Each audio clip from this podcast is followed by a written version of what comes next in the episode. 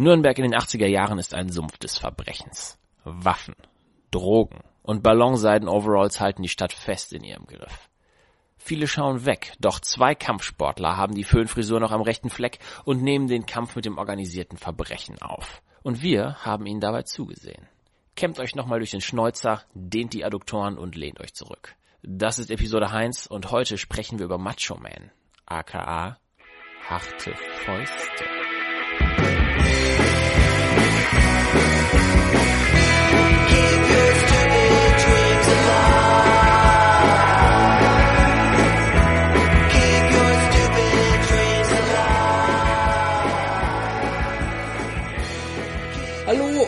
Herzlich willkommen zur ersten Folge von Episode Heinz, dem neuen Podcast zum Thema feinste deutsche Trash-Filme. Und äh, damit ihr erstmal wisst, wer euch da eigentlich jetzt in den Ohren liegen wird die nächste Stunde, stellen wir uns erstmal vor. Mein Name ist Felix und bei mir sind zwei wunderbare Gesprächspartner, die sich jetzt natürlich selber vorstellen können. Hallo, hier ist der Simon. Hi, hier ist Küppi. Und wir drei äh, werden äh, uns äh, in den nächsten Tagen, Wochen bei diesem Podcast über ältere, neuere, ganz neue deutsche Trashfilme unterhalten, wobei das Spektrum Trashfilm relativ weit gespannt ist. Ne? Ja, ich meine, wir wollen ja einfach darauf aufmerksam machen, dass wir hier in Deutschland eine durchaus vorhandene Genrekultur haben und vor allem auch eine Trash-Kultur. Wir haben viele Schätze in unserer ja, Filmlandschaft, die es einfach nur auszubuddeln gilt. Und das heißt auch, ähm, dass da richtig fieser Trash bei sein wird, aka High-Angriff auf Mallorca. Allerdings auch so Sachen, die so die Grenze zur Kunst durchaus schon überschreiten. Ja, durchaus. Es ist ja auch zwischen äh, Trash-Film und Experimentalfilm und Underground-Film äh, und Low-Budget oder No-Budget, da sind ja die Grenzen sehr diffus. Da ist sehr, sehr, also vieles an diesem Film ist diffus, unter anderem die Grenzen. Und äh, auf der anderen Seite wollen wir aber auch so ein bisschen ermutigen. Ne? Also ja. es, es, ist jetzt nicht nur, wir haben hier nicht nur einen Podcast, der sich lustig machen will, der jetzt irgendwie mit dem Finger auf solche Filme zeigen will, sondern auf der anderen Seite wollen wir natürlich auch durchaus den Mut mancher Filmemacher äh, loben und auch damit zeigen, seid kreativ, wenn ihr Bock auf Trash habt, wenn ihr Bock habt, Genrefilme zu machen, dann macht es doch einfach mal ich meine, 99% der Filme sind für mich, also Filme, die aus Deutschland kommen, sind für mich Trash. Von daher, äh, also für mich, für mich ist das irgendwie auch so eine Reise, mal ähm, unterhaltsame deutsche Filme kennenzulernen. Und ja. unterhaltsam, wie man jetzt unterhaltsam definieren will. Also auch ein guter Trash-Film kann durchaus unterhalten. Total. Ja. Am besten in der Gruppe. Man kann ja über Macho Man sagen, was man will. Immerhin ist es nicht das übliche deutsche Krimi-Gedöns.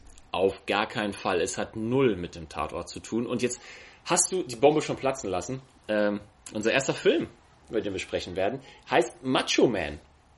Aus dem Jahr 1985 und da haben wir uns gleich zu Beginn eine allerfeinste deutsche Trashperle rausgesucht, wie man sie besser gar nicht hätte treffen können.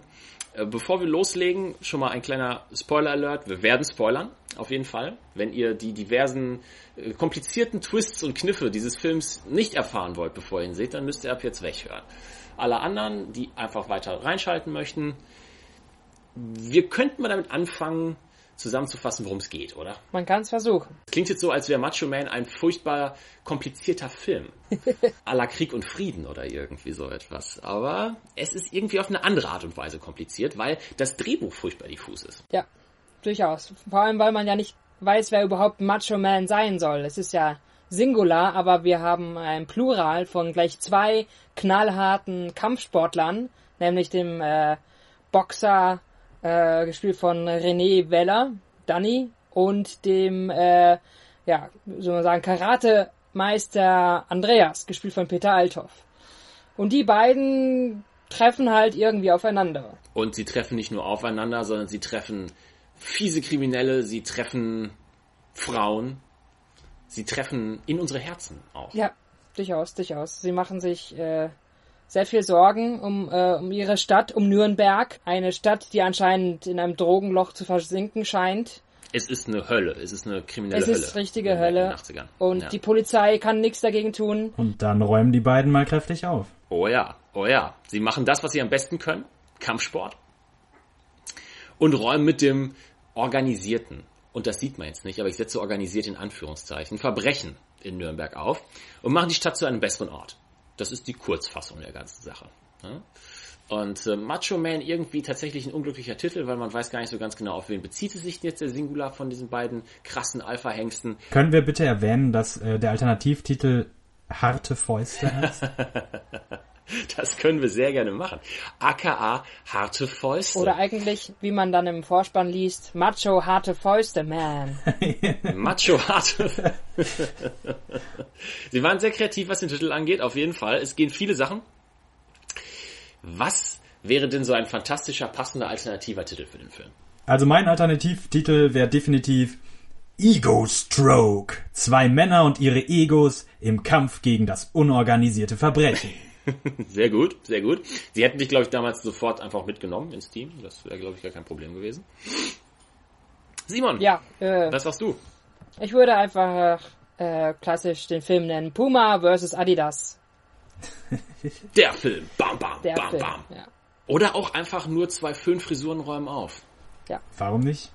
Warum ich meine, die Frisuren sind definitiv ein großer Teil äh, des Charmes des Filmes. Absolut, absolut. Und ich glaube, der Charme des Films und auch die Schamlosigkeit des Films ist ein guter Startpunkt, oder? Also, ähm, was, was, was macht diesen Film auf der einen Seite so charmant? Also ich meine, ich glaube, wir haben alle da gesessen und uns gedacht, oh, was gucken wir da? Aber wie bei vielen Trash-Filmen ist es so, man kann auch nicht weggucken, weil irgendwas haben sie ja. Was war für euch so der Charme des Films? Wo habt ihr euch so gedacht, hm, da haben sie mich gekriegt? Ich denke auf jeden Fall, der, also der, der Film ist ein Fenster in die 80er, oder? ja, Total, Und total. ich finde, das macht auch den Charme aus. Einfach diese, die Frisuren, die, die Mode, unglaublich. die Musik. Die Musik, ja, Ja, auch. definitiv. Es ist so eine, es ist so eine 80er Jahre Abrissbirne. Wenn man, wenn man irgendwie mal hart von einer geballten Packung 80er getroffen werden sollte, irgendwie, äh, die hätte irgendwie die Form von Macho Man. Ja, das ist die perfekte Wurmkur, muss man sagen. Auf jeden Fall. Auf jeden Fall die Frisuren, die Klamotten, die Musik, die Dialoge. Ja. Und auch der Bezug zum, äh, zum Actionfilm der 80er Jahre, also sowohl, Oh ja. das finde ich interessant, sowohl nach Westen als auch nach Osten, also sowohl nach Amerika mit den, äh, ja, mit den Hardbodies, Actionfilmen, wo, äh, ja, kampferprobte äh, Leute Selbstjustiz üben und einfach mal eben das äh, Recht selbst in die Hand nehmen. Von Stallones über Schwarzeneggers vor allem meist eher zu den Randerscheinungen wie äh, Michael Dudikoff oder äh, was weiß ich, Landgren. Und aber auch auf der anderen Seite geht's aber auch sehr stark in den Osten. Also ich finde, diese Martial Arts steckt da auch irgendwie so im Vordergrund. Ähm, was man auch daran merkt, dass zum Beispiel die, die äh, Schläge und äh, Tritte äh, so übersynchronisiert sind in dem Film, wie man sie halt eigentlich nur aus dem Eastern kennt. Und der Film auch äh, durchaus von dem Zoom und auch dem schnellen Zoom äh, zu oft gebraucht. Ich habe mich gefragt, ob das Absicht war oder ob da einer aus Versehen auf den Zoom-Knopf gekommen ist, immer irgendwie. Und sich Zufall haben sie was einigermaßen Nachvollziehbares gemacht. Ja, ich glaube, sie wollten einfach so äh, die goldene Zeit der Shaw Brothers auch irgendwie aufleben lassen. Was die können, können wir auch. Ja, wahrscheinlich. Wahrscheinlich. Und es wirkt wirklich geballt. Ich meine, der Film ist von 1985, also sowohl dieses Eastern als auch dieses äh, westliche Actionkino hat sich beide schon etabliert und du hast das Gefühl, die Filmemacher haben alle diese Filme irgendwo auch gesehen oder zumindest den Hype mitgekriegt und konnten sich jetzt nicht wirklich entscheiden, ob sie mehr so ein Sportlerdrama à la Rocky machen wollen oder mehr so ein Action-Ding äh, à la Michael Dudikoff oder Dolph Lundgren. Und sie haben sich gesagt, ach, scheiß drauf. Warum nicht einfach beides zusammenmischen? Was könnte schiefgehen? Aber man muss also wirklich dazu sagen, mir ist sonst kein Experiment in der Art eigentlich bekannt. Jetzt bin ich auch kein Experte, was deutschen Film angeht, aber ähm, trotzdem erstmal mutig. Und sie haben ja mit René Weller ähm, durchaus jemanden bekommen, der zu der Zeit sportlich ähm, Weltruhm hatte. Das muss man halt mal dazu betonen. René Weller als Danny Wagner, der Hauptdarsteller, zu der Zeit ein Top-Profi-Boxer, zumindest im Leichtgewicht. Und vor allem auch jemand, der halt äh, nicht nur durch seine sportlichen, äh, durch seine sportliche Karriere auf sich auf, aufmerksam macht, sondern halt auch eben durch seinen Lebensstil. Ne? Der schöne René, der ja doch irgendwie äh, ein sehr hedonistisches Leben führt oder geführt hat in den 80ern, war ja auch äh, Gegenstand mancher Kontroversen. Vor allem auch nach dem Film. Absolut. Absolut. Er war, glaube ich, so der erste Sportler Bad Boy in Deutschland. Ne? Ich meine, alles davor waren, waren glaube ich, in Deutschland auch alles große Schwiegermütterlieblinge, irgendwelche zurückhaltenden, irgendwie glatt gegelten Sportlertypen, die auch bloß nichts Falsches gemacht haben, damit irgendwelche Verbände nicht an den Karren gepisst werden. Und René Weller ist der Erste, der sich seine Föhnfrisur nach hinten kämmt, seinen äh, schlechtesten Schnauzbart striegelt und in viel zu engen Jeans rausgeht und sagt, ich bin der Geilste. Ja, und das, Und nicht nur im Film. das ich finde, René Welle ist auch so eine spannende Figur, weil er einerseits ja schon auch so ein Ästhet ist, auch in seinem Kampfstil. Er tänzelt sehr, sehr viel rum, äh, ist halt viel in Bewegung und äh, ja, lässt erstmal quasi den Gegner so, hat man manchmal den Eindruck, erstmal so ja, aus, aus der Puste kommen, um dann äh, nach seinem Getänzel ihn fertig zu machen. Und auf der anderen Seite ist er einfach mal das Klischeebild eines Proleten, ne? mit seinem mit seinem Goldkettchen, mit, mit, den, mit, mit diesem Schnäuzer, mit der Föhnfrisur, mit seiner unglücklichen Kleiderauswahl. Es ist halt so furchtbar deutsch. Dieser Film Ja. versucht so gezwungen amerikanisch zu sein und offenbart dadurch nur noch viel zu mehr sein Deutschsein. Ja, und aber das macht, das finde ich ist eigentlich gerade der, der, der größte Charme des Films. Dass er eben dieses Actionfilm, der dies- diesen Actionfilm nimmt und dann einfach mit, mit deutscher Muffigkeit äh, kollidieren lässt. Ja, ich meine, es spielt in Nürnberg und äh, wir bekommen dann auch in einer Sequenz Nürnberg durchaus auch als äh, Touristenattraktion geboten. Die schönsten drei Ecken werden zusammenmontiert. und äh, auf die furchtbarste Art und Weise mit besten Grüßen vom Nürnberger Tourismusboard. Genau. Aber allerschlimmste Art und Weise.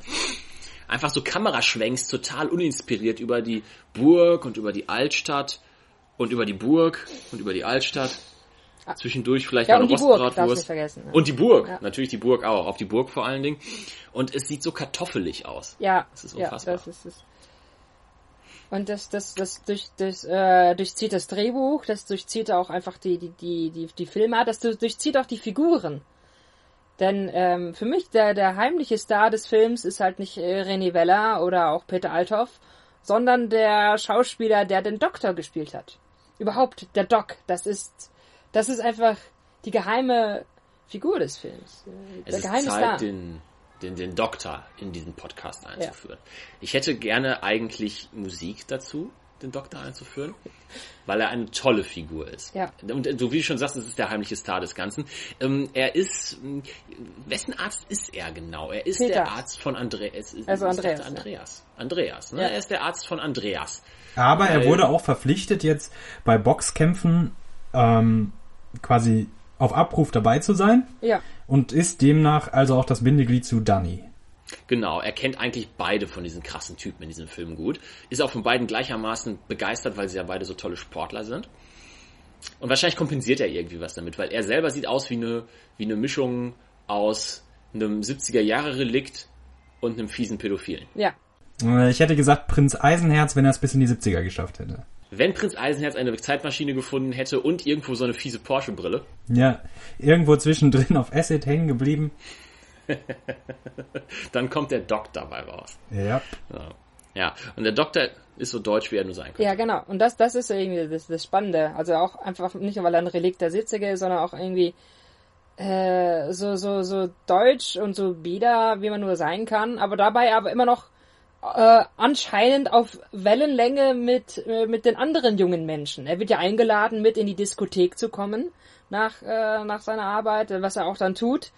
Und ähm, ich finde einfach bezeichnet die Szene, wenn er dann äh, ankommt in der Disco, äh, die jungen Leute, hier Weller und, und Althoff und ihre Schicksen da betrachtet, fragt, ja, was trinkt er denn? Die antworten, oh ja, Cocktails. Und was sagt er? Ah, bestell ich mir mal einen Pilz. und dann, wenn er sich hinsetzt, äh, gerade äh, sein Getränk kommt und die Jungs, äh, jungen Leute dann auf die Tanzfläche verschwinden, sich erstmal gepflegt eine Pfeife anzündet. Oh ja, oh ja. Wart ihr eigentlich auch so enttäuscht, dass am Ende nicht rauskam, dass der Doc eigentlich das Evil Mastermind hinter dem ganzen Ja. Ja. Drogenkartell war? Ja. Er sieht ein bisschen halt danach aus. Ja, So, äh, der, der seltsame, strange Typ, der aber voll das Mastermind hinter seinen, am, es wäre doch schöner gewesen, wenn er irgendwie eine verspiegelte Porsche-Brille gehabt hätte oder irgendwie sowas. So. Ich war auch ein bisschen enttäuscht. Ich hätte gedacht, der Doc zieht ja die Fäden. Und am Ende gibt's den Endkampf. Aus irgendeinem Grund kann er auch Martial Arts und kämpft gegen, äh, gegen Danny Wagner und, und Andreas Althoff. Ja. Und verkloppt die beiden erstmal so richtig. Oben ohne. Ja, vor allem, weil er ja durch seine äh, chirurgischen, äh, seine chiropraktischen äh, Heilkräfte quasi Peter Althoff außer, äh, außer Gefecht setzen könnte. Er weiß immerhin, wo seine Druckstellen sind. Er hat ihm ja schon mal den Rücken gerichtet. Er kann ihn den Rücken auch ebenso wieder Brechen. zer zerbrechen. Ja. Dazu muss man betonen, es ist nicht schwierig, Peter Althoff zu verletzen. Naja, das stimmt. Das ist wahr. Es ist nicht schwierig. Es ist ein interessanter Widerspruch in diesem Film, wie einfach diese Action mit so zwei knallharten Typen aufgemacht werden soll. Und dann gibt es eine brenzliche Szene in dem Film, die irgendwie zusätzliche Dramatik bringen soll, an einer Stelle, wo die Filmemacher vielleicht gemerkt haben, dass gerade einfach alles im Argen ist, was die Spannung angeht. Oh nein, nein, nein. Ich, ich glaube, die Szene ist dazu da, um die beiden Hauptcharaktere zusammenzuführen und Ja. diese kurze Eifersuchtsszene Ja. zu erzeugen. Weil dadurch, dass ähm, äh, Andreas verletzt wird im Dojo beim Training, muss er ja zum Arzt, zum Doc. Aus irgendeinem Grund muss er das mit dem Krankenwagen muss er dahin gebracht werden. Man muss dazu sagen, er hat sich, glaube ich, einfach nur irgendwie den Fuß verrenkt oder so, weil er gegen einen Holzpfosten getreten hat. Ja, jetzt hast du ja auch mit dem Rücken irgendwie Probleme gehabt. Er, er hat sich einen Nerv eingeklemmt im Rücken. Genau, und dann, dann tragen sie ihn auch noch so durch die Gegend, wo man denkt so, boah, der, der hat gerade mal Lässe mit dem Rücken, jetzt bloß nicht irgendwie bewegen. Ah, nein, wird er da so locker reingetragen. Ja, wird er reingetragen, als wäre er auf eine Tretmine getreten oder irgendwie sowas.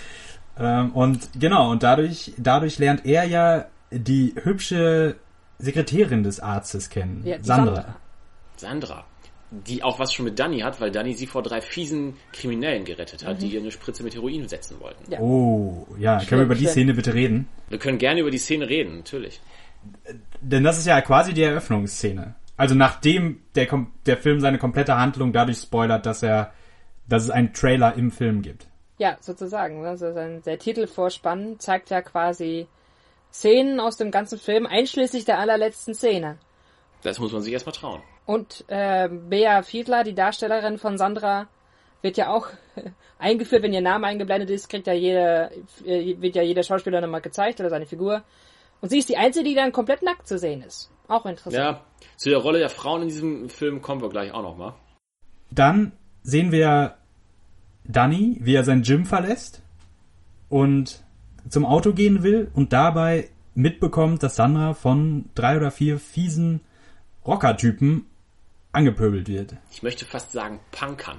Ja. Richtig fiesen Punks. Ja, da kann sich der Film ja selbst nicht so ganz entscheiden, was das jetzt genau sein soll. Nein, nein. Aber er beschließt einzugreifen, weil Danny ist ein Mann der Tat. Ist ein krasser Kerl. Das muss klar gemacht werden. Und er greift ein. Ja. Kurz bevor die Rocker-Punker-Typen Sandra eine Spritze mit Heroin verpassen sollten. Wo ich mich wirklich frage, ähm, Naja, das, Okay. das, das, ich meine, letztendlich sie, die Sandra möchte ja, äh, oder hat ja erfolgreich ihre Freundin halt eben von der Drogensucht äh, quasi runtergebracht und sie eben aus diesen, aus der, aus den Fängen dieser Drogenbande gerissen. Also ist da halt eine Stelle vakant geworden, haben sie, denken sie sich wahrscheinlich und wollen halt wieder eine neue reinziehen. Neuer an die Nadel bringen. Eigentlich, soll es ja sogar ein goldener Schuss werden. Ich glaube, die wollten sie damit Ich auch bin mir nicht sicher, weil sie sagen, es sei ein Deckenzettel und ein kostenloser Stimmt. Trip. Also von daher, Vielleicht meinen sie es nett. Da ist, ist, ist der Film etwas wertoffen bei der ganzen Sache? Ja, das stimmt. Also, ich weiß auch, ich frage mich, was der, was der Regisseur heute sagen würde zu, ähm, zu, zu Crystal Meth und Date Rape Drugs. Ja, wieso? Ist doch alles so gut. Alles easy, eigentlich müsste die Fortsetzung in Frankfurt spielen, nicht in Nürnberg. definitiv. Ja, und dann wird dem Zuschauer ja auch direkt die erste Kampfszene geboten. Spektakulär. Spektakulär. Ja, es ist fantastisch. Also es musste von vornherein klar gemacht werden, dass Danny halt ein Kämpfer ist. Und er er räumt mit diesen drei, vier Typen einfach problemlos auf. Ja. Diesen Schnullis, wie er selber sagt. Womit wir bei der sprachlichen Ebene der 80er Jahre wären. Und ähm, Sandra ist ihm sehr, sehr dankbar dafür. Ja. Weil, ähm, abgesehen davon, dass sie gerade von drei fiesen Typen bedroht wurde, mit Heroin vollgespumpt zu werden, ist sie eigentlich eine ganz nahbare Person, bei der schnell das Eis bricht, hat man so das Gefühl. Und ähm, hat auch kein Problem damit, dass Danny gleich ziemlich rapey wird irgendwie und anscheinend bei seinem Boxsport jede Art von Körpernähe und Gefühl für Distanz verloren hat und gleich richtig fies, prolloartig nah an sie rankommt und erstmal einen Arm um sie drum legt. Ja. Nicht mal gähnt. Nicht mal gähnt. Nicht, nicht mal gähnt, nicht mal gähnt. Es ist praktisch das Pendant davon, im Kino ein Loch in seine Popcorn-Tüte zu schneiden und sich auf den Schritt zu stellen. Und ähm, es ist seltsam. Der ganze Film hat da so eine Hast irgendwie. Als wollte er ganz schnell Sachen abkapitulieren irgendwie. Als wollte er ganz schnell Dinge durchgehen, um gleich so die erste zwischenmenschliche sexy Beziehung zwischen den beiden aufzubauen, nach drei Minuten im Film oder so. Also, dass man Frauen ohne Probleme einfach so diesen persönlichen Raum nehmen kann, deutet ja schon darauf hin, was für eine Rolle Frauen in diesem Film spielen. Ja, ist schon ein guter Hinweis. Also sie sind mehr, sie sind mehr Objekte als, als Menschen oder ausgearbeitete Figuren. Die Filmemacher haben nicht ganz die Rolle von Frauen im Film verstanden. Naja, oder doch. Ich meine, äh, letzten Endes sind ja Frauen auch gerade so in den Actionfilmen der, der, der aus, aus, aus Amerika auch immer nur so ein Accessoire gewesen. Aber immerhin gab es ja dann in den äh, Filmen noch einen Subplot um die Frau. Die Frau musste ja dann oft gerettet werden oder gewonnen werden die, also immerhin haben sie sich noch um eine Liebesgeschichte bemüht, aber letztendlich war sie halt doch noch ein, nur ein Objekt und das finde ich halt in Macho Man noch viel krasser durchgezogen. Da ist es sogar so, dass äh, am Anfang ja Danny und, und Andreas sich ja um Sandra ja, fast, fast äh, prügeln. Es fast zu einem Streit kommen könnte. Aber wie das halt eben so ist, äh, es sind doch beides nur Kinder, die sich um Spielzeug kloppen.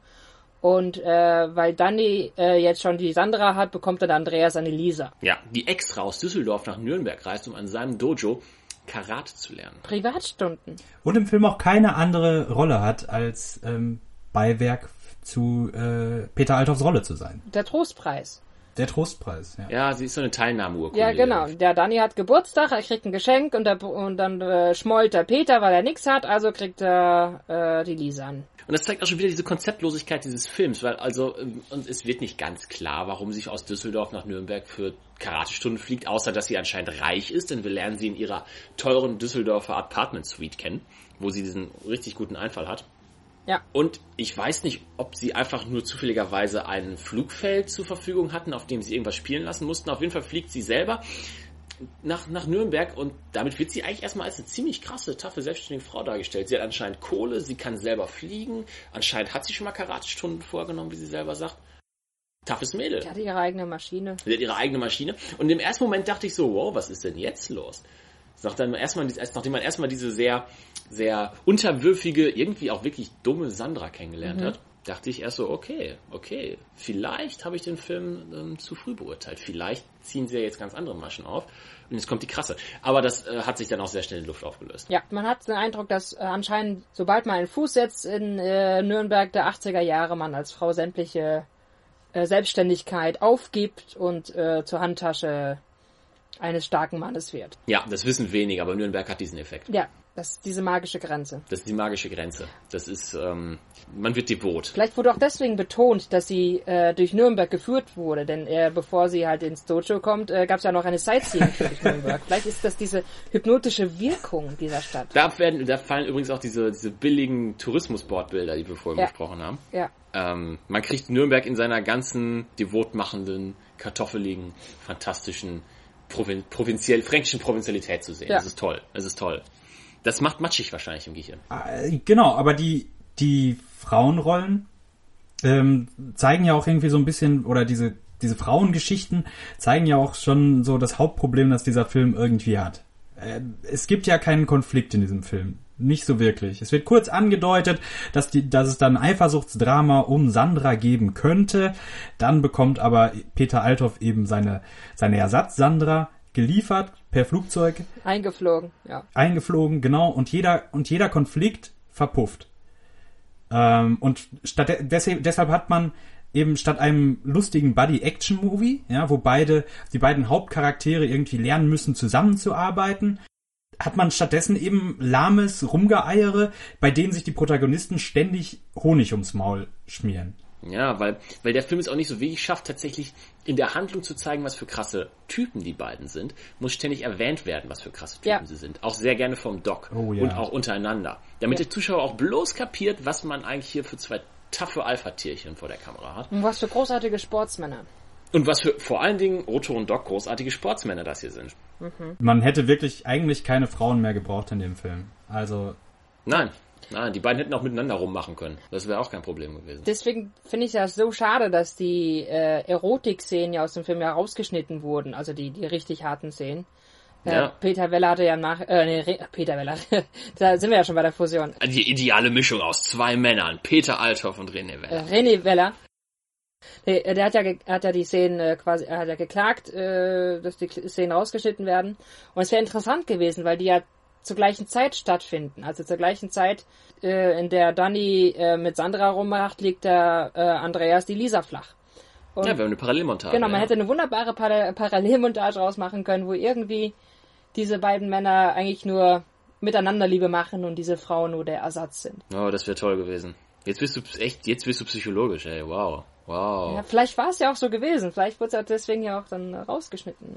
Vielleicht hat René Weller in seinem Studierzimmer zwischen Adorno und, und Freud und all so einem Kram gesessen, irgendwie seine Lesebrille auf, wenn er seinen Tee getrunken hat und hat sich nochmal filmpsychologisch mit dieser Szene auseinandergesetzt Höchstwahrscheinlich, ja. und hat vor Schreck sein Earl Grey ausgespuckt und gesagt, nein. Das geht nicht. Potzblitz. Potzblitz. Diese Saubande. Zaubern. Jetzt geht mir erst auf, was wir da überhaupt gemacht haben. Aber das ist doch ein Aspekt, in dem Macho Man mal wirklich erfolgreich das 80er Jahre Action-Kino spiegelt.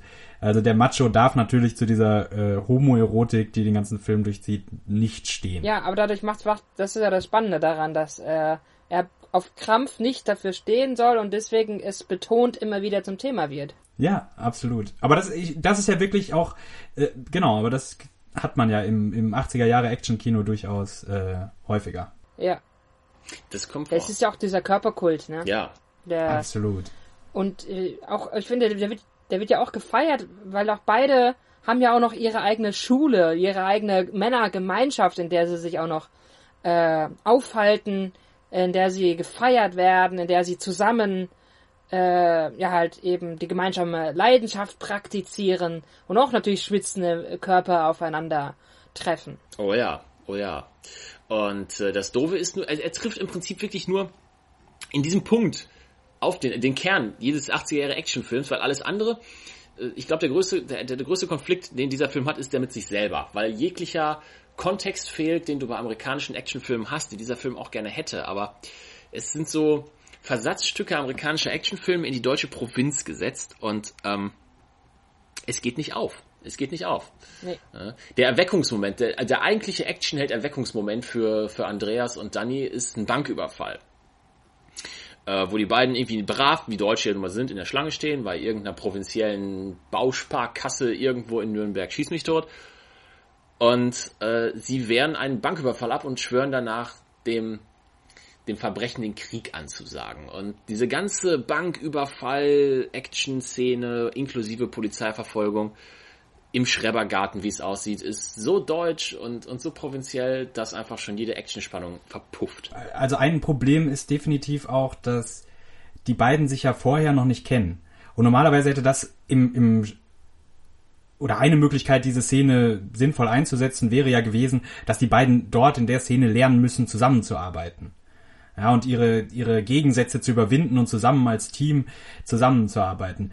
Äh, So wie du das beschreibst, klingt es schon fast, als würde es irgendwie, als, gäbe es einen, einen Hintergedanken bei dieser Szene, aber im Endeffekt ist es ja so, die beiden werden einfach, stehen zufällig in derselben Bank rum, ist der Überfall geschieht, sie verprügeln die Typen und sehen sich danach erstmal nicht mehr. Die nächsten Szenen treten sie ja gar nicht mehr zusammen auf. Ja. Und dann muss nochmal die Arzthelferin eingeführt werden, die Sandra, damit sie nochmal zusammenfinden.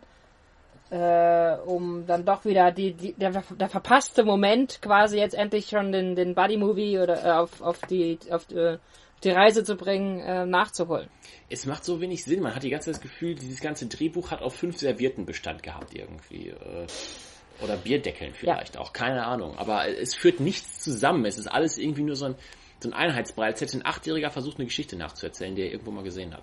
Ja, allem ist es äh, wirkt auch so, dass man eigentlich den Eindruck hat, dass eigentlich äh, René Weller so der Aufhänger des Films war und dann kam Peter Althoff hinzu und dann war es so, ja, jetzt müssen wir so ein bisschen, äh, das, eigentlich sollte sich nur auf, auf den Macho Man konzentrieren, aber jetzt ist der andere auch noch da, den wollen wir jetzt auch, Ja. der soll ja dann auch genauso stark sein, der soll ja auch dann zu seinem Recht kommen, der soll auch seine Schicksal haben. Und äh, man merkt ja auch noch, wie, be- wie betont diese, diese, diese Karateschule wird von, von äh, vom Andreas. Wie, äh, als ob die noch so Werbung machen müssten, wie, yeah, Karate ist cool, besucht man die Dojos, es gibt sie, wir haben Dojos. Es müsste zwischendurch immer so Dojos ganz dick im Bild stehen. Ja, genau. Dojos, Dojos, Karate. Die Anmeldungen sind immer noch möglich, falls ihr was wollt. Ähm, unsere Kurse sind immer noch äh, leer. Kommt vorbei. Bitte. 0531, fünfmal die fünf. Bam, bam, bam. Ja, und gleichzeitig ist es auch das nächste, was dieser Film an eine Art ähm, kosmopolitische Atmosphäre kommt. Was wir ja noch nicht erwähnt haben, ist ja, wenn wir schon beim Kosmopolitischen sind, äh, dem Breakdance-Auftritt von Captain Oh ja, Hollywood. Captain Hollywood.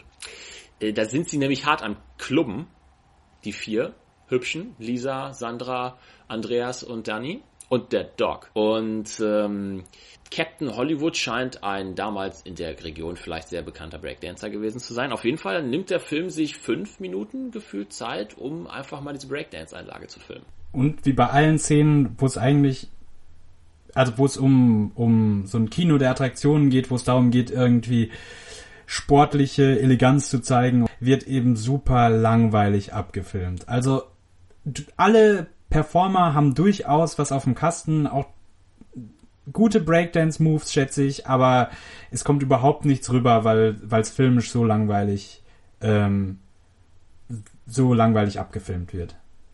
Es wirkt schon fast so, als wollten sie einfach den pursten Dokumentarfilm drehen wollen. Wir packen hier eine Kamera hin und wir ändern nichts. Wir filmen einfach nur ab. Nur ab und zu mal ein Schwenk auf unsere Hauptcharaktere, völlig äh, sinnlos und zerstört auch die ganze Szene. Aber gut, aber gut. Scheißegal, Hauptsache Captain Hollywood geht steil.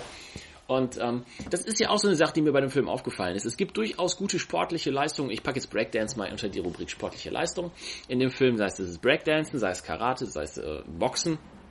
Man hat das Gefühl, sie hatten irgendwie ein paar Leute am Start, die was können und haben sich überlegt, wir- müssen da einen Film draus machen. Aber wie?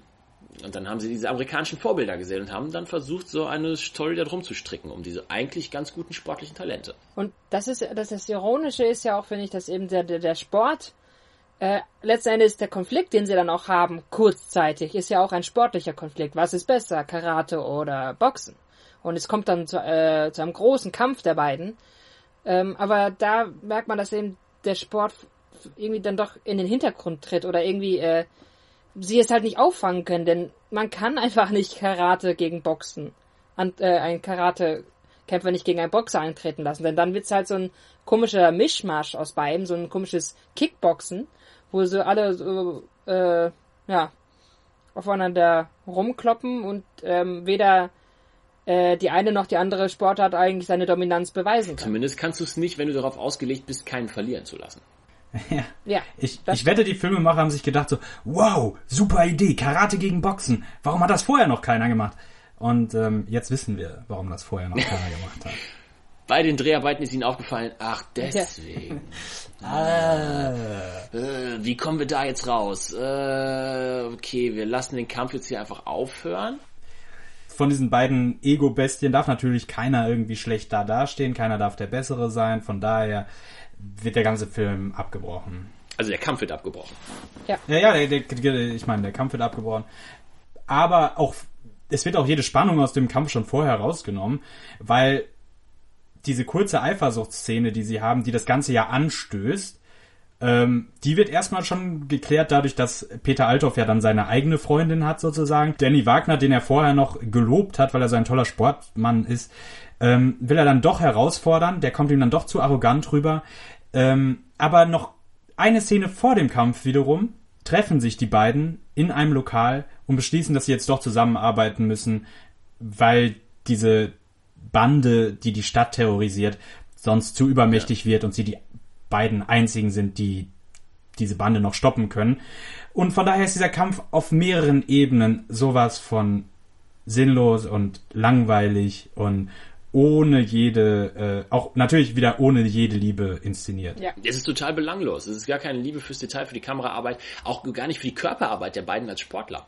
Also irgendwo muss da Bewunderung da sein, vielleicht bei den Filmemachern, aber sie wird nicht sichtbar. Nein, oder sie wird einfach nicht ei- eingefangen auf Genau. Und falls ihr da draußen jetzt noch immer so das Gefühl habt, wir erzählen den Inhalt dieser Geschichte furchtbar diffus und vielleicht unzusammenhängend und in komischen Abschnitten, dann liegt das daran, dass einfach dieser ganze Film furchtbar diffus und unzusammenhängend erzählt ist. Es ist unglaublich schwer, Stringenz reinzubringen.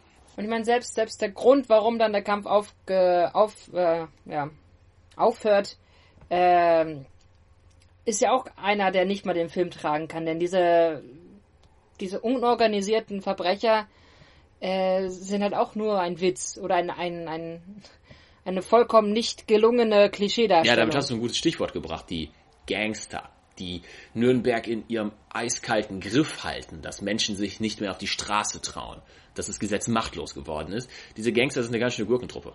Kann man ja. so sagen, ja. Was, was, was, soll das eigentlich darstellen, dieses Kartell?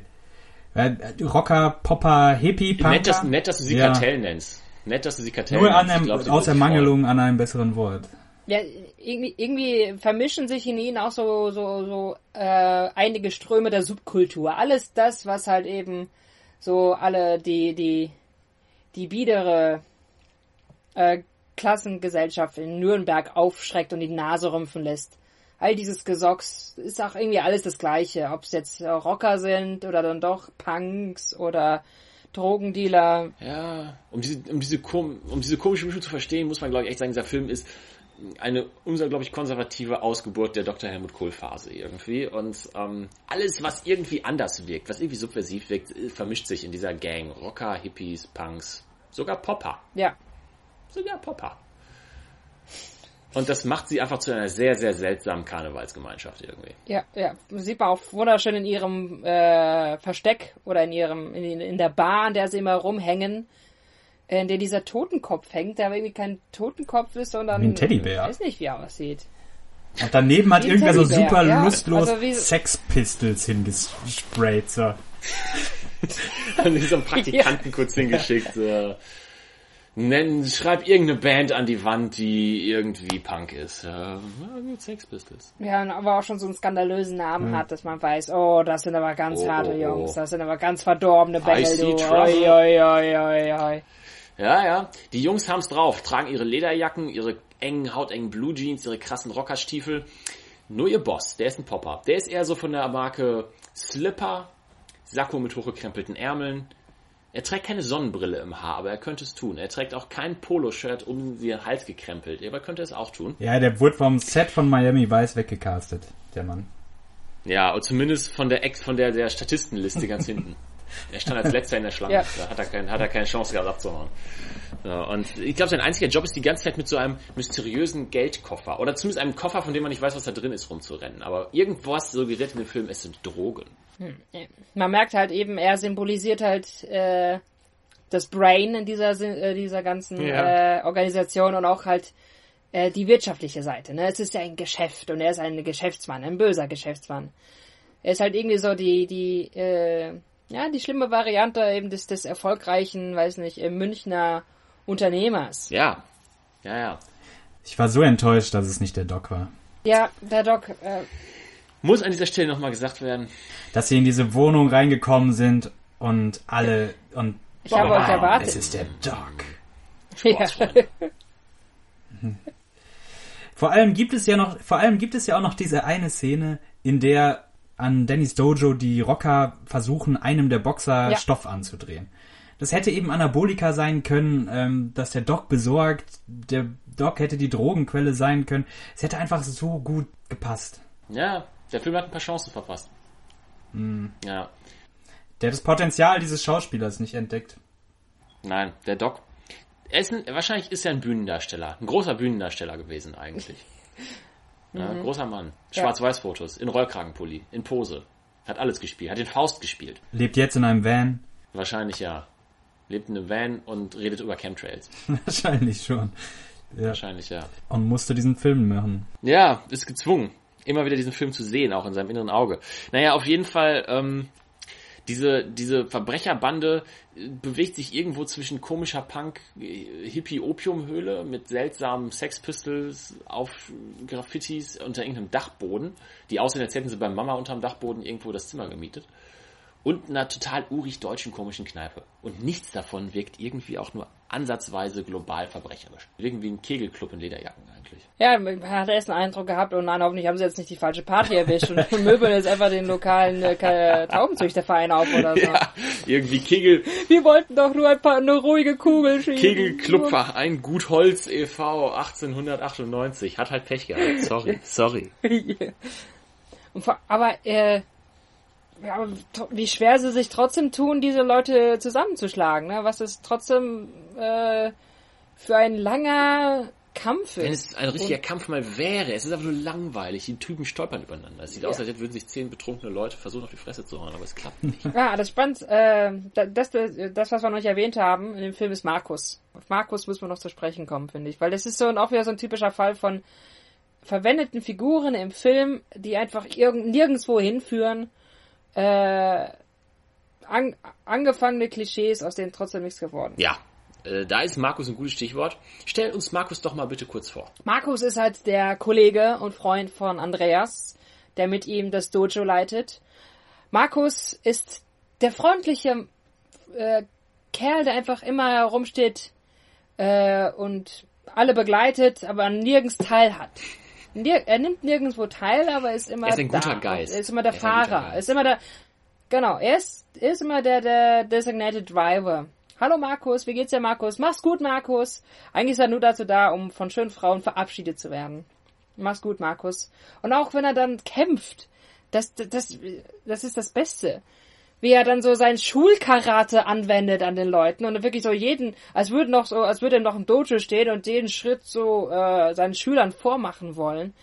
Äh, so ein unglaublich unästhetisches Kämpfen vollzieht. Und Es ist keine Leidenschaft da drin. Es ist Deutsch nach den Regelbüchern. genau, das ist, das ist so der, der, der deutsche Freund von diesem pseudo-amerikanischen Helden. Ja, einfach. ja. Und er sieht aber auch noch aus wie Reinhold Messner. Das kommt Es erschreckend, kommt hinzu. erschreckend hinzu, muss man sagen. Und Markus ist eine tragische Figur. Ich musste ihn mir die ganze Zeit vorstellen, so nach den einzelnen Szenen, wie er abends in sein Einzimmer-Apartment zurückkommt. Die Tütensuppe steht noch da irgendwie auf der Theke und er seufzt nur irgendwie und fällt ins Bett und schluchzt sich in den Schlaf. Heute hatte ich wieder keiner gefragt, wie es dir eigentlich geht. Guckt in den Spiegel und fragt sich selber, wie geht's dir, Markus? Hi, Markus. Du bist ein attraktiver Mann für dein Alter, Markus. Markus. Du hast einer Frau viel zu bieten, Markus. Heute ist dein Geburtstag, Markus. Du schaffst es. Vielleicht denkt, vielleicht denkt Peter ja dran. Vielleicht denkt er, äh, Andreas, vielleicht denkt er. Heute werden sie dich als Menschen wahrnehmen, Markus. Tja, Ja. es ist nie passiert. Nein, es passiert nicht. Tut mir leid, Spoiler. Markus. Spoiler Alert, es passiert nicht. Wirklich nicht. Sie nehmen ihn auch nicht mal mit in den Urlaub am Ende. Das stimmt. Das stimmt. Die vier Hauptfiguren beschließen nämlich kurzfristig äh, in den Urlaub zu fliegen. Was nur dadurch kurz verzögert wird, dass die beiden ähm, Frauencharaktere sich noch entführen lassen bei ihrer Shoppingtour durch das schöne Nürnberg. Ja. Die dummen Mädels, immer ein Klotz am Bein. Oh ja. Das ist auch, das ist auch so eine schöne Szene. Das hat die, die werden entführt, äh, einfach so auf der Straße. Am helllichten Tag. Äh, lassen noch ihre, ihre äh, Einkaufstaschen da. Da sind dann auf einmal so Jungs, die das beobachtet haben. Und das Beste, was ihnen einfällt, nicht die Polizei rufen. Nein, sofort zu Danny und Andreas rennen, die gerade vorbeikommen, ihnen das zu In sagen. Ballonseide-Klamotten Und was sind natürlich die? auch sehr augenfällig im Gegensatz zur Polizei. Ja, ja. Und was, und die haben auch nichts Besseres zu tun, als erstmal zu sagen, wir müssen ins Lokal zurück. Oder lernen sie erstmal ins Lokal und dann planen sie ihren nächsten Schritt. Ja, sehr schlau von den beiden, auf Ja. jeden Fall. Aber dann wird Urlaub gemacht. Also dann werden erst natürlich nochmal die Gangster aufgemischt, dann ist das organisierte Verbrechen noch zerschlagen in Nürnberg. Ja, die Polizei kann den Müll Die dann Polizei, wegräumen. dafür ist sie dann da, dafür kann dann der Staat eingreifen, die kann den Müll dann wegräumen. Und dann wird Urlaub gemacht, weil anscheinend für den Deutschen ist ein Happy End erst dann rund, wenn es dann auch mal in den Urlaub geht. Ja, das stimmt. Außerdem hatte man immer noch diese, diese kleine Cessna auf dem äh, Flughafen und hey, warum nicht nutzen? Natürlich. Ja. Klar, zurück nach Düsseldorf, Klar. Urlaub am Rhein. Schön. Schön da. Kann man im Flugzeug noch ein schönes Endbild machen und dann ist der Film rund. Dann ist die Story Dann ist rund. die Störung, also dieses Endbild, gut, dass du es ansprichst, ähm, ist auch interessant, dass man mit, tatsächlich mit einem eingefrorenen Bild aus der ganzen Sache entlassen wird. Und ich meine, es ist irgendwie 80er, aber ich verbinde es irgendwie eher mit Comedy-Serien, amerikanischen Comedy-Serien der 80er Jahre und nicht mit einem deutschen Pseudo-Action-Film. Aber Nein, nein, es ist, es ist ja die, also die nehmen ja beide noch so eine Kampfpose ein, also, äh, und die Frauen machen auch noch gerade irgendwie so eine blöde Geste, das ist so, ich musste an Street Fighter denken, den wunderbaren Jean-Claude Van Damme Film, wo am Ende auch nochmal alle für die Kamera ihre Kampfpose einnehmen und dann, äh, so, es mit so, auch mit so einem Freeze endet. Ja. Nur, funktioniert es hier nicht so ganz, wenn du einen langweiligen Boxer und Karatekämpfer Oder hast. halt diese Cartoons, oder? Die so Cartoons, ein Cartoon-Abspann, der oder äh, Ja. so ein Cartoon-Trailer, wo dann am Ende alle stehen. Unterm Schriftzug in ihren Posen. Ja, ja, sowas, genau. Also ganz, ganz furchtbar, aber wenn ihr mal einen neuen Desktop-Hintergrund sucht, Definitiv, nehmen, nehmen, ja. auf jeden Fall. Ihr könnt euch auch natürlich groß in DIN A4 oder so ausdrucken, in DIN A4 riesig, oder? In, in, in, in DIN A1 oder keine Ahnung was ausdrucken und äh, an der Wand hängen. Sieht gut aus. Sieht sehr gut aus. Und irgendwie, irgendwie steckt äh, in dieser Pose, in diesem eingefrorenen Bild schon dieses Versprechen, dass die zurückkommen könnten. Und sie werden, Sie werden zurück. zurückkommen. Weil das ist jetzt das Ding. Ähm, seid vorgewarnt. Ihr, wenn, wenn, wenn dieser Podcast hier vorbei ist, dann könnt ihr nicht einfach ähm, aufatmen, durch, durchatmen äh, und sagen, okay, diese Geschichte ist da für mich ein abgeschlossenes Kapitel. Ähm, ihr müsst damit Nein. rechnen, dass es bald Macho Man 2 geben wird. Ja, diesmal unter der Regie und also Regie und Drehbuch beides in Verantwortung von Peter Althoff. Oh, oh. Oh, oh. Die nie erzählte Die Geschichte. erzählte Geschichte von Macho Man. 20, fast 30, 30, 30 Jahre später. Wieder in Nürnberg. Wieder in Nürnberg natürlich, weil wo sonst? Nürnberg ist die Stadt, the place to be in Deutschland für Actionfilme. In der Zeit hat sich wahrscheinlich Nürnberg zu Moloch entwickelt. Zum Nur noch Neonröhren. äh, Gotham City Nur noch. Neonröhren, nur noch dunkle Gassen. Äh, Aber es passt ja so ein bisschen zu diesem ganzen Nostalgietrip. Nicht wahr? Also Ja, ähm, ja. dass alternde Actionhelden wieder zurück auf die Leinwand kommen, das ist ja jetzt kein ganz neues Phänomen. Das sind die, die deutsche Antwort auf Expendables. Daran musste ich denken, ja. Kramen wir auch mal alle unsere Actionhelden zusammen. Wen haben wir denn? Achso. René Weller und dann, ja, Wobei das, das wäre schon ziemlich cool, wenn man wirklich äh, die äh, paar Hanseln nehmen, die wir im Actionfilm haben. Also ich könnte mir dann durchaus vorstellen, äh, entweder Ralf Möller da zu Ja. sehen oder Ralf Ja. Richter. Meinetwegen auch gerne äh, Ralf Bauer. Ja. Wieso nicht? klar. Stellt euch so ein deutsches Expendables vor. Ja, Ben Becker. Ben Becker und, und der Typ, der den Clown gespielt hat. Und Erdogan Atalay. Ja, Sven Martinek. Sven Martinek ja, genau. und Erdogan Atalay. Und alle zusammen in einem Film in Nürnberg. Bababam. Wäre großartig. Mhm. Immerhin wird, wurde ja in der Pressemitteilung noch ein ähm, Special Guest angekündigt. Also mal schauen, wen sie da bekommen haben. Da sind wir sehr gespannt und ihr könnt euch darauf verlassen, wenn dieser Film irgendwann rauskommen sollte. Wir werden unsere Augen riskieren und ihn gucken. Ja. Und euch erzählen, wie es gelaufen ist. Nur für euch. Sollte man denn, sollte man sich den Macho Man antun? Ja, ja. Ähm, das wäre auch meine nächste Frage gewesen. Das hätte mich jetzt auch mal interessiert. Ich würde sagen, sollte man mal, denn ähm, es ist zumindest für eine Sache nämlich mal interessant. Also so scheiße dieser Film ist, so diffus er ist, so, so viele Dinge er falsch macht. Ähm, ich glaube, man kriegt, äh, äh, es ist irgendwo so ein, so ein, wie nennt man es denn, so ein Milieu. Das ist ein Milieufilm ungewollterweise. Man kriegt einen Einblick in dieses Werden von deutschem Proletentum, was sich dann so in den 90er Jahren noch weitersetzt. So, wenn man mal reingucken wollte, ins, in, ins, irgendwo auch ins Denken von so Leuten, die sich Ferrari-Poster an die Wand hängen und, ähm, und, und auf, auf den Rummel gehen und einfach mal einen drauf machen wollen. Dann kann man sich das mal angucken, weil das hier ist deutsches Proleten-Action- Kino in Lupenreinheit irgendwo. Und ähm, das ist interessant. Und außerdem, so scheiße der Film ist, muss man sagen, du hast es ganz am Anfang schon gesagt, Küppi, ähm, der Film traut sich wenigstens mal richtiges Genre zu machen in Deutschland. Action-Genre. Kann man sich mal angucken. Und ich meine, die harten Fäuste hat er ja, nur äh, hat er nicht gewusst, wie er dann äh, damit umgehen soll, wie er sie auffangen soll, wie er sie zeigen soll.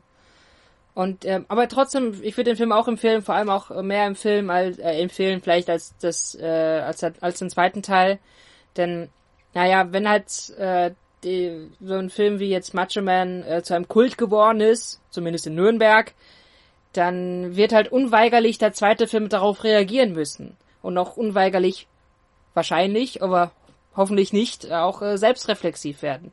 Denn das ist das Schöne an, an, an Macho Man, dass er sich auch noch so ernst nimmt äh, in allem, was er macht. In der obstrusen äh, Botschaft, die er vermitteln möchte. In dem Männerbild, das er präsentiert. In dem Ideal des Proleten quasi. Er nimmt sich einfach so oh, herrlich ernst und das ist halt äh, das, was ihn so unglaublich komisch macht. Ja, zu genießen in der Gruppe. Ja, ich glaube auch, man sollte den nicht alleine schauen. Ähm, dann wird es stellenweise doch etwas sehr langweilig. Äh, Aber es, es hat so einen Markus-Touch dann. ja, ja, natürlich. Wenn ihr euch mal wie Markus fühlen wollt, zieht euch jetzt mal alleine rein. Ja. Kein Ding, Ja. kein Ding. Ja. Ich hoffe auch, dass Markus und der Doc wiederkommen. Wenn sie noch. Ich habe so das Gefühl, sie haben sich beide irgendwann umgebracht, die Schauspieler. Aber ich habe eine Hoffnung, dass die beiden wieder da sind. Die Frage ist dann aber, wird Peter Althoff sich dann selber sprechen? Guter Punkt. Du nimmst mir die Worte aus dem Mund. Wird Peter Alf selbst, also werden sie sich alle selber sprechen?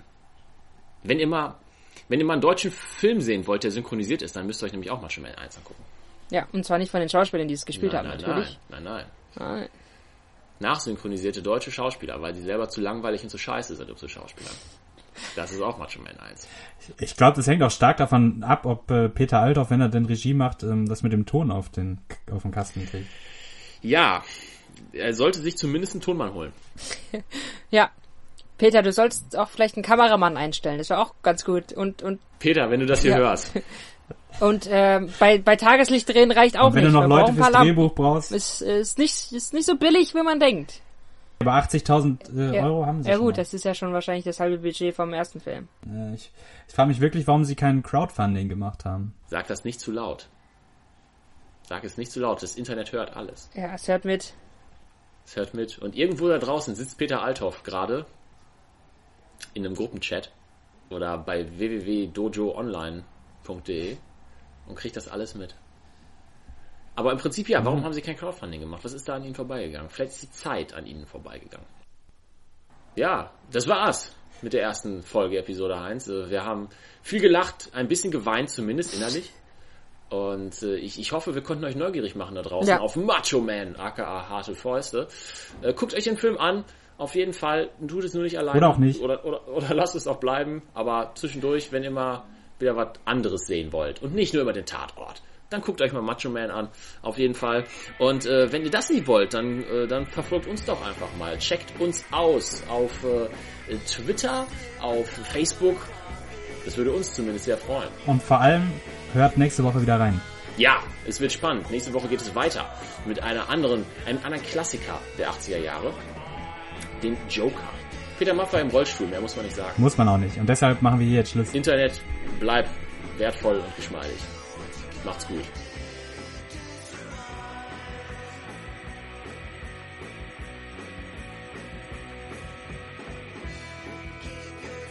Das war Episode 1, wie immer mit Musik von Prefab Messiahs. Falls der Song euer Leben verändert hat, ihr dazu heiraten wollt oder euch die Mucke einfach nur gefällt, dann findet ihr das komplette Album unter www.theprefabmessiahs.bandcamp.com und äh, das Geniale ist, es kostet so viel wie ihr bezahlen wollt. Also das solltet ihr auschecken und natürlich solltet ihr auch Episode 1 besuchen unter facebook.com slash Episode 1 und bei Twitter unter episode 1 und wenn ihr dann noch Zeit habt, dann schreibt uns eine Mail an episode1 at gmail.com.